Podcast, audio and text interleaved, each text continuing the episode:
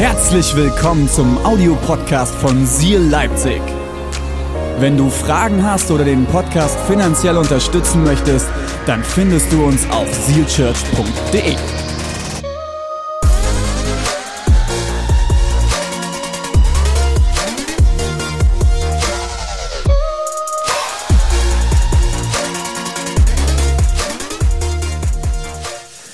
Vielen, vielen, vielen lieben Dank an die geniale Band. Das war der absolute Hammer. Ich bin so begeistert von dem, was wir heute hier erleben dürfen in dieser wunder, wunderschönen Kirche und dass wir gemeinsam heute Heiligabend feiern dürfen.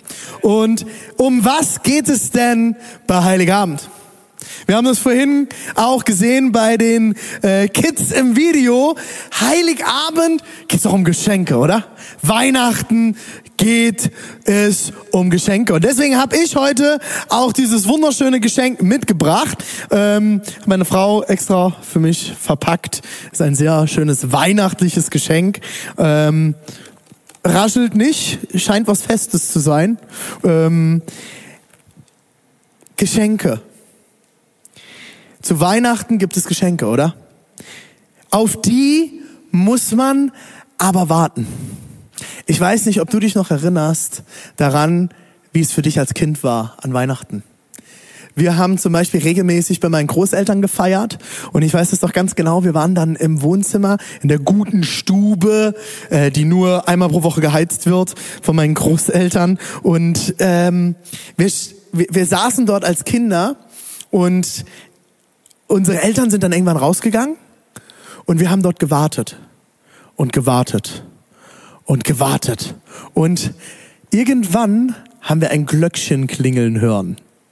Und das war der Moment, wo es soweit war für die Geschenke. Und dann durften wir zum Weihnachtsbaum, wir durften schauen gehen und die Geschenke waren da. Ich weiß nicht, ob du auch die Zeit vor Heiligabend noch kennst, als Kind, wo man wartet, man hat seinen Wunschzettel geschrieben. Pastor David hat das vor kurzem in einer Predigt erzählt, äh, wie er Wunschzettel geschrieben hat und sich immer die Polizeistation gewünscht hat. Von Playmobil war es, glaube ich, oder was Lego? Weiß es jemand? Lego oder Playmobil? Playmobil, ne? Und er hat übrigens jetzt von irgendjemand aus der Gemeinde ein wunderschönes kleines Motorrad geschenkt gekriegt von äh, Playmobil mit von der Polizei. Also der erste Teil ist geschenkt. Ähm, und man hat diesen Wunschzettel geschrieben und man wartet darauf, dass endlich dieser Heiligabend kommt. Und endlich es die Möglichkeit gibt, die Geschenke auszupacken, die man sich so sehr gewünscht hat. Bei meinen Kindern beobachte ich das jetzt auch.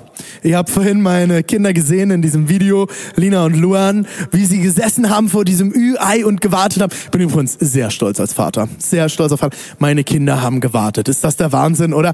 Äh, Luan hat sogar ermahnt. Er hat ermahnt. Noah noch nicht. Elsie hat gesagt, Minnie hat gesagt, wir dürfen noch nicht. Ich find's total genial. Äh, das war der absolute Wahnsinn. Ich hätte es nicht erwartet, dass die Kids so gut warten können. Und war das nicht, war das nicht richtig cool, dass äh, von, von Lina und Arthur dieses, keine Ahnung, wo ist er denn? Wo ist er denn? Und die Diskussion, wo ist denn jetzt dieser Mini hin? Und wann kommt er wieder? Warten. Weihnachten bedeutet oft auch warten. Und dieses Jahr, oder? Come on Leute, haben wir auf sehr, sehr vieles gewartet. Wann dürfen wir uns endlich wiedersehen? Kennst du, äh, erinnerst du dich doch an diesen Moment, wo der erste Lockdown rum war und man wieder in einem Restaurant essen konnte? Das war der Wahnsinn, oder?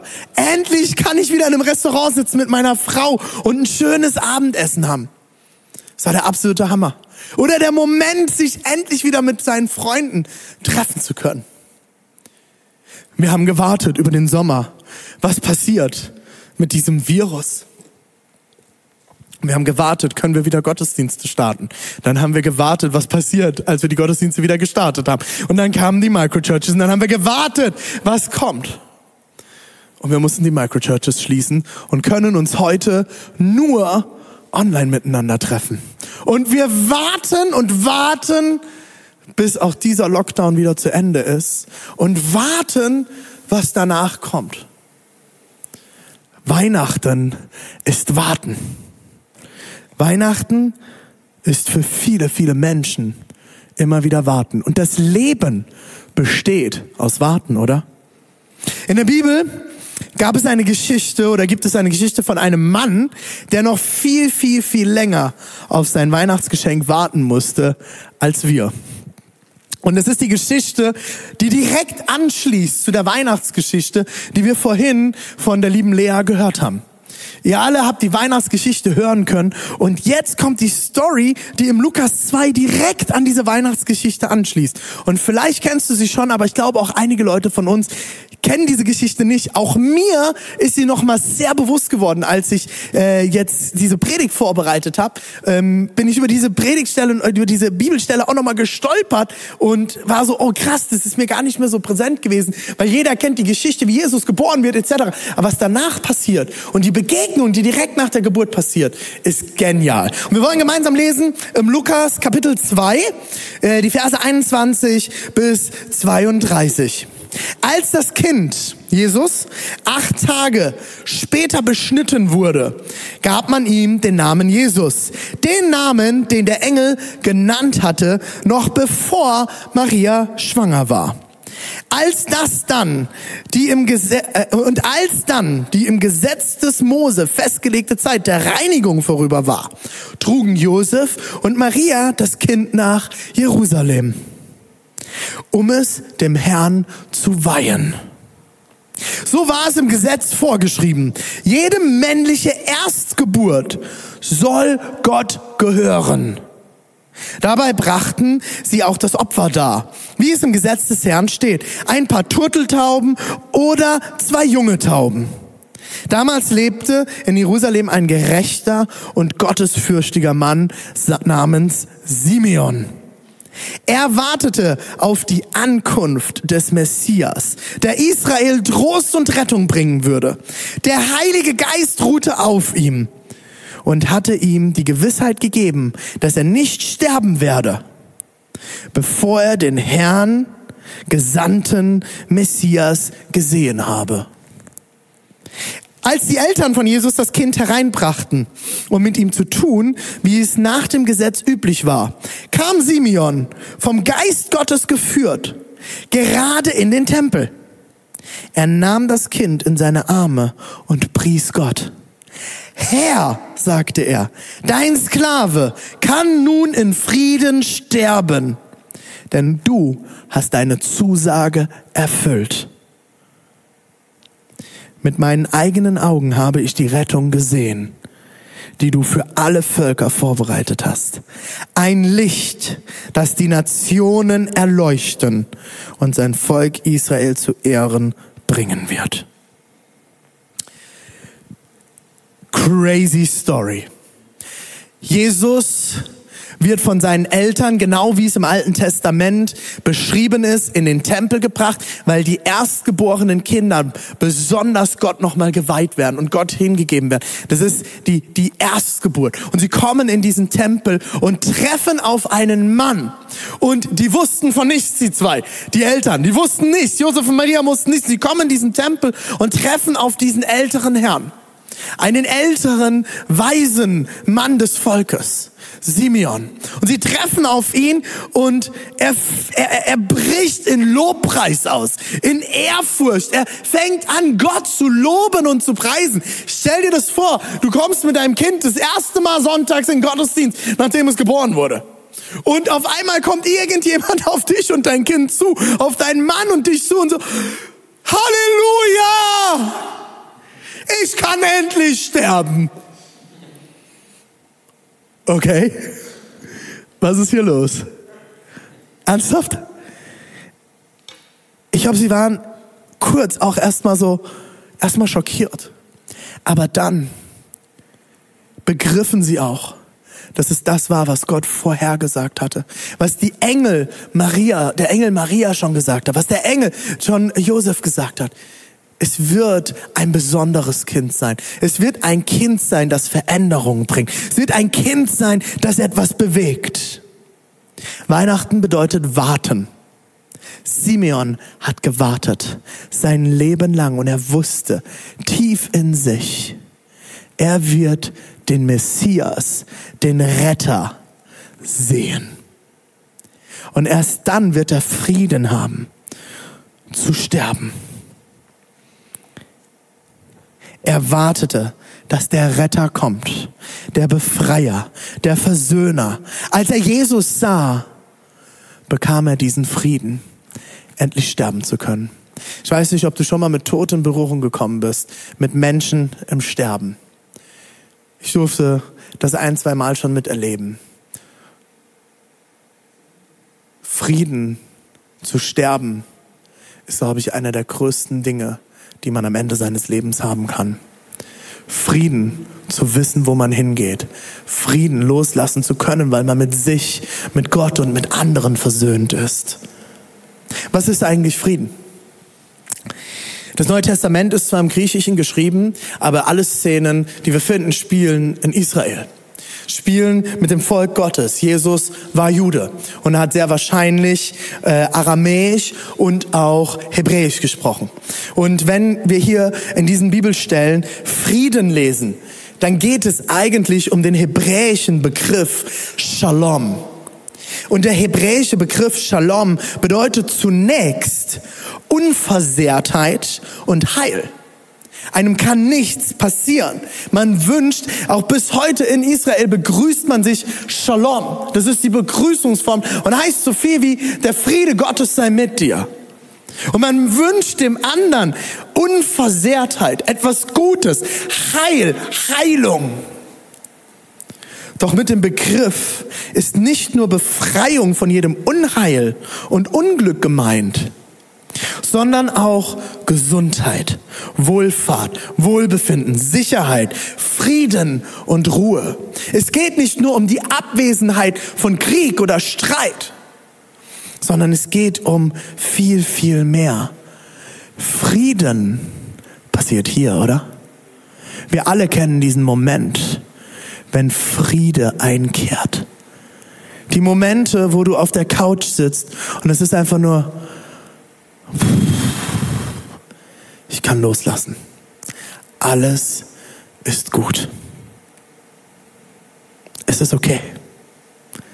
Ich kann zur Ruhe kommen. Alles ist okay. Kennt ihr diesen Frieden? Ich glaube, dass das der Frieden war, der Simeon erlebt hat.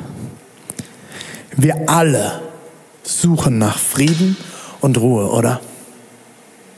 In uns, mit uns, mit anderen.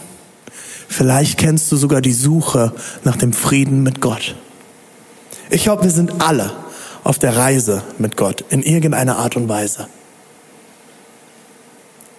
Ich wünsche dir heute zu diesem Weihnachtsfest, dass du wie Simeon diesen Frieden findest auch den Frieden findest, sogar sterben zu können, gehen zu können, weil du den Frieden hast, dass alles okay ist mit dir, mit deinen Beziehungen und mit Gott. Frieden ist etwas Besonderes in dieser sich ständig wandelnden Welt, oder? Frieden mit sich selbst zu finden mit anderen und Gott. Frieden im Herzen, das ist etwas Besonderes und nicht selbstverständlich. Weihnachten bedeutet aber auch nicht, dass wir Frieden selbst erzeugen könnten. Die gute Nachricht zu Weihnachten ist, dass diese Welt im Chaos versinkt und wir uns niemals vor uns selbst retten könnten. Und deshalb einen Retter brauchen, um den wahren, tiefen Frieden zu finden. Mitten im Chaos dieser Welt. Das ist ein Zitat aus einem Buch von Anne Voskamp. Und ich finde es so genial. Frieden finden. Rettung finden vom Chaos, Rettung finden von schlechten Beziehungen, Rettung finden von Unvergebenheit, von Dingen, die uns abhalten, endlich zur Ruhe zu kommen. Was ist denn Rettung? Rettung ist, die Ab, äh, ist das Abwenden von Gefahr. Vielleicht fragst du dich denn jetzt, wo habe ich denn Gefahr in meinem Leben? Gefahr ist nicht nur, wenn Tod droht oder Verletzung droht. Gefahr kann auch sein, Gefahr in dir, mit dir, dass du nicht mehr zur Ruhe kommst und dadurch ungesund lebst. Du dich selbst gefährdest, Beziehungen mit anderen gefährdest, Beziehungen mit deinem Gott gefährdest. Wir brauchen alle Rettung aus unserer Egozentrik, unserer Selbstzentriertheit. So wie Zachäus, wie wir es in einer der letzten Predigten in unserer Kirche gehört haben. Wenn du jetzt sagst, hey, ich habe die Predigten gar nicht gehört, René, was willst du mir sagen? Hey, es gibt einen genialen Videopodcast von allen Predigen, kannst du gerne mal reinschauen bei YouTube, gibst du Seal Church ein und dann müsstest du uns finden und dann findest du äh, die Predigten. Äh, Pastor David hat darüber gepredigt, über Zachäus. Dann finden wir ähm, äh, unsere eigene, äh, dann, dann brauchen wir Rettung von unserer eigenen Schuld, so wie die Sünderin, die zu Jesu Füßen saß. Und Jesus die Füße wusch. Wir brauchen Rettung von Krankheit, von ungesundem Leben, von Unglauben, so wie die blutflüssige Frau. Und wir brauchen Rettung zu einem neuen Leben hin und neuem Sinn, so wie wir es gehört haben bei Paulus. Wo findest du deinen Frieden? Jesus ist gekommen, um diese Rettung und diesen Frieden in dein Leben zu bringen. Und durch seine Rettung darfst du Frieden in dir finden. Du darfst Vergebung finden und dadurch Frieden mit dir selbst. Vielleicht musst du dir selbst vergeben. Vielleicht hast du Dinge getan, die nicht gut waren. Soll ich dir was sagen? Du kannst dir niemals selbst vergeben, aber du kannst die Vergebung Jesu für dich annehmen. Vielleicht brauchst du Frieden in Beziehungen mit anderen. Dann darfst du die Vergebung Jesu annehmen und die Weisheit, um Frieden zu finden in deinen Beziehungen, in deinem Herzen. Vielleicht brauchst du Frieden mit deinem Gott. Eine Neuausrichtung. Etwas Neues. Einen neuen Sinn und dadurch Frieden in dir, dann darfst du heute an diesem Weihnachtsfest zum Friedenfürst kommen, zum König des Friedens. Und dort, wo Frieden kommt, kommt Licht in diese Dunkelheit, in dieses Chaos. Und deswegen heißt es in diesem Text, Jesus ist ein Licht dass diese Welt erleuchtet, dass das Licht zu den Völkern bringt. Und genau deshalb spielt Licht an Weihnachten so eine große Rolle. Mit den Weihnachtsbäumen, mit einem Adventskranz, mit den Kerzen, den Lichterketten. Weil Jesus das Licht ist in dieser Welt.